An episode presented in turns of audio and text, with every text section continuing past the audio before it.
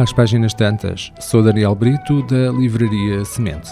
Sugestão de leitura, tem tudo a ver com esta época estival, um romance de Emilia, De Olhos em Ti.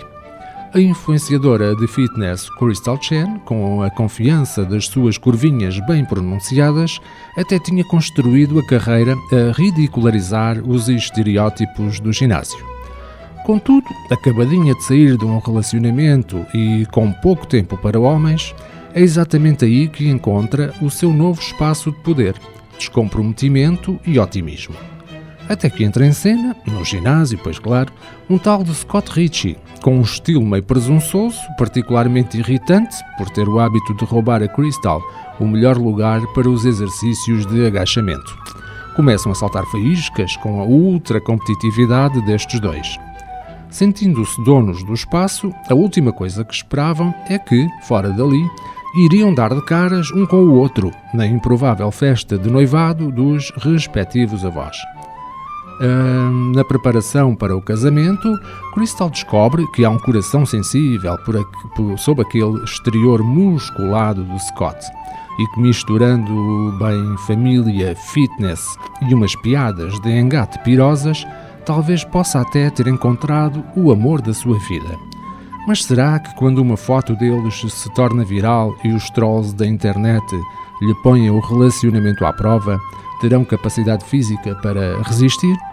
A segunda eh, sugestão de leitura, uma obra muito mais séria, eh, trata-se de um ensaio de Hannah Applebaum e, eh, portanto, um ensaio histórico, político.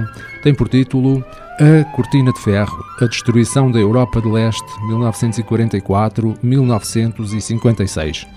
No final da Segunda Guerra Mundial, a União Soviética controlava um vastíssimo território na Europa de Leste. Stalin e a sua polícia secreta estavam determinados em transformar 12 países radicalmente diferentes num novo sistema político e moral, o comunismo.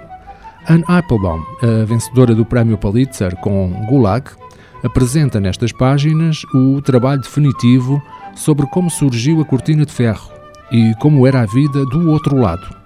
A autora descreve em pormenor o modo como os partidos políticos, a Igreja, os meios de comunicação, as organizações juvenis, em suma, todas as instituições da, da sociedade civil foram rapidamente desmanteladas. Explica como a polícia secreta foi organizada e como todas as formas de oposição foram atacadas e destruídas. Como resultado, num período de tempo surpreendentemente curto, a Europa de Leste foi completamente stalinizada.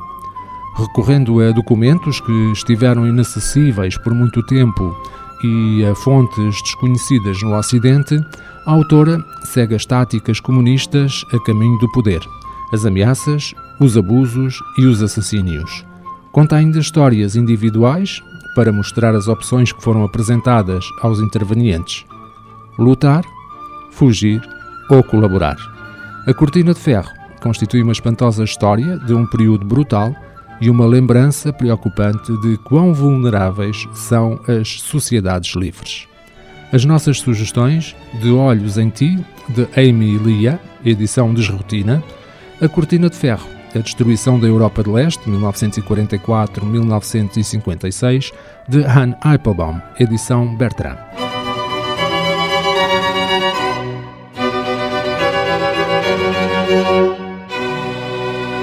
Este programa está disponível em formato podcast no Spotify e em radiomorabeza.cv. Um livro deve ser um machado que quebra o mar gelado em nós. Sempre imaginei que o paraíso fosse uma espécie de livraria. Livro, instrumento da liberdade e poder. O livro é um animal vivo. O mundo está cheio de livros fantásticos que ninguém lê. Kafka, Borges, Martin Claret, Aristóteles, Humberto Eco. Livros para todos. Livraria Semente. Avenida Fernando Ferreira Fortes, Mindelo.